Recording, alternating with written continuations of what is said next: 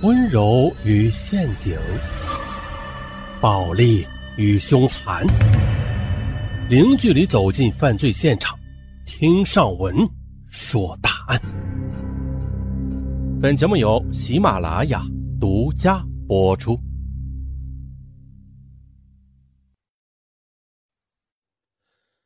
今年三十三岁的南京姑娘陈雅芳。在周围人眼中，已经是不折不扣的大龄剩女了。有时候，她自己也会嘲笑是剩女级别中的斗战胜佛。这陈亚芳的家庭环境良好，父母都是高级知识分子，而出生在书香门第的她，从小就喜欢读书，那性格开朗又单纯。为了将来能够学有所成啊，陈亚芳上大学时一心扑在学习上。直到临近大学毕业的前夕，他这才与同校的一个叫做赵晓松的男生谈恋爱。可是啊，就在两人感情正浓之时，却面临着毕业。那毕业后，陈亚芳应聘到了本地的一家国企单位，工作轻松且收入稳定。而男友赵晓松也在甘肃老家找到了一份高薪工作。就这样，因为陈亚芳和男友长期分隔两地。她感觉到男友对她的态度也是变得越来越冷淡。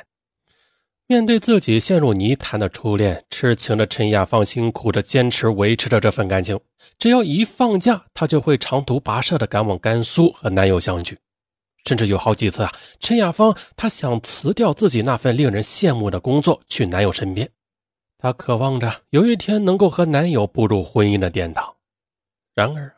尽管陈亚芳做出了百般的努力，三年之后，男友还是语气冷漠的向她提出了分手。陈亚芳虽然不舍放弃这段感情，但看到男友态度坚定，最终的她还是无奈的同意了。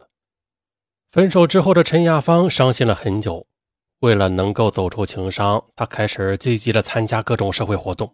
一到周末，她就去养老院当义工，照顾那些老人。有许多老人都是身体不便啊，有着各种病痛。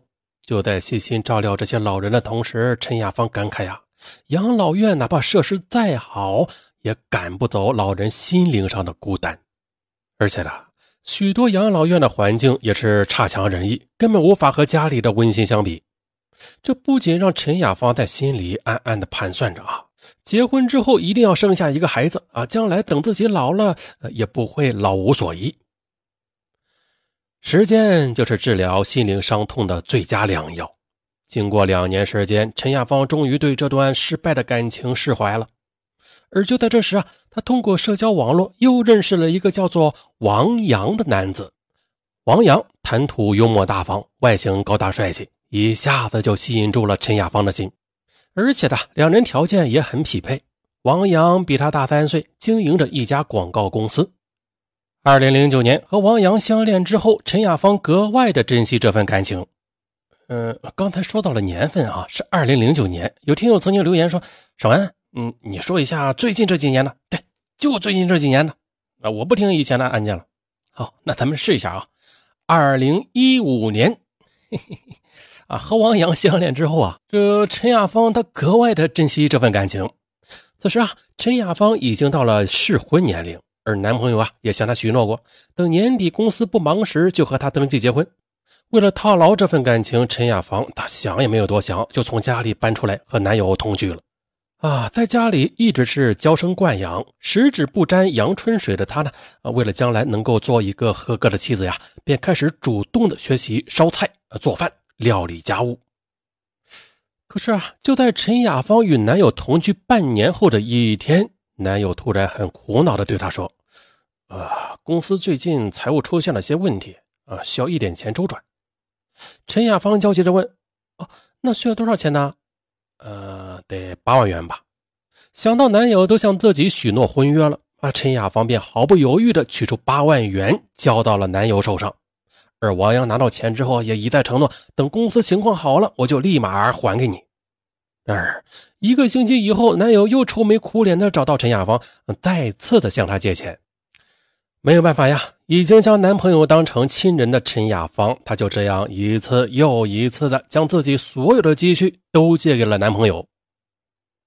到这年底，陈亚芳粗略一算，哎呦，这男友竟然从自己手里相继的借走了近二十万元，可是碍于情面呢，自己手里又没有任何关于对方借款的书面证据。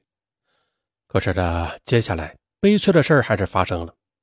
就在陈雅芳将所有希望放在与男友结婚生子上时，却发现这男友早已经和公司里的另外一个年轻女孩纠缠到了一起。陈亚芳啊，羞愧难当，当即提出分手，并且要求男友还钱。这次分手之后，陈亚芳多次找过王阳还钱，哪知道王阳被追急了，啊，索性的咬定没有借过钱，这让陈亚芳有口难辩了。那这次感情打击让陈亚芳再次的陷入了无止境的痛苦之中，再加上身边的同事同学大多已经成家有了孩子，这更让她羡慕。两段失败的感情给陈亚芳留下来的只有无尽的伤痛。她不想再谈恋爱了，只想好好的工作和生活。但是，眼看自己要跨过三十岁大关了，再过两年生小孩的话就困难了。于是他开始突然的担心老无所依，生子养老的决定在陈亚芳心里也是越来越坚定。那不想稀里糊涂的再去恋爱。又急于生一个自己的孩子，啊，这怎么玩啊？陈亚芳的脑海里却突然萌生了一个念头，那就是人工受精。这，当他有这个想法时，自己也把自己吓了一大跳。毕竟人工受精，那就意味着孩子他没有父亲，他怕对孩子将来的成长有影响。更何况呢？这种太超前的做法肯定会引来不少异样的眼光，甚至自己的父母和亲友也很难接受。更让陈亚芳矛盾的是，她经过了了解后得知啊，因为国内计划生育政策的有关规定，做人工受精手术时需要结婚证和准生证不说，而且还要有医院开具的身体不能自然受孕的证明啊，条件限制很多。而像自己这样的未婚女性，想要做人工受精当单亲妈妈，那几乎是不能实现的。于是呢，陈亚芳又四处托关系，寻找可以做人工受精手术的私立医院。后来，她加入了一个人工受精的 QQ 群，与里边和自己有着同样需求的网友进行交流。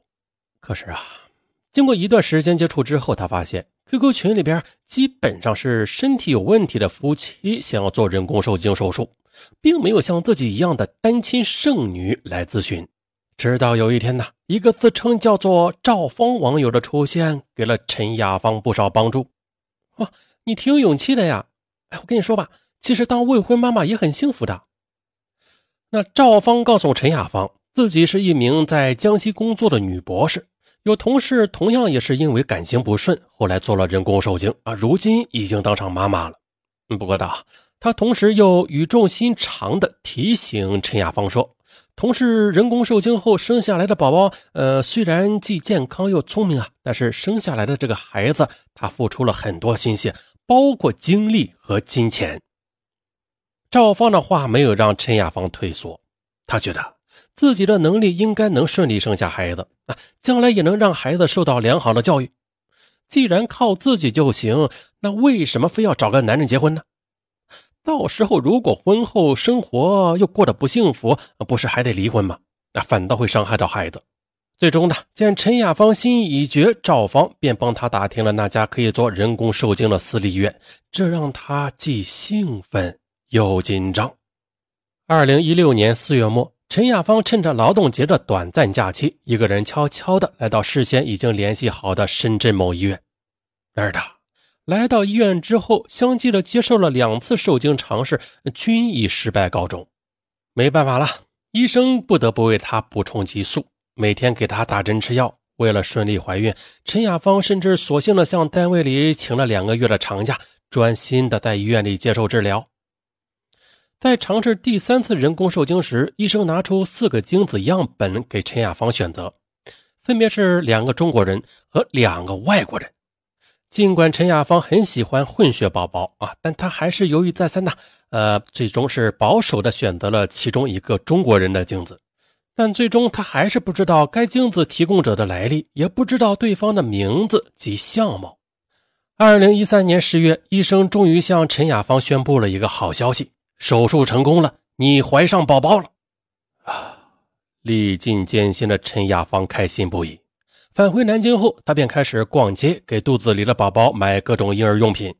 因为按捺不住激动的心情啊，她情不自禁的在微信朋友圈里发了一段话：“今年感恩节，我收到的礼物啊，是人生中最珍贵的礼物。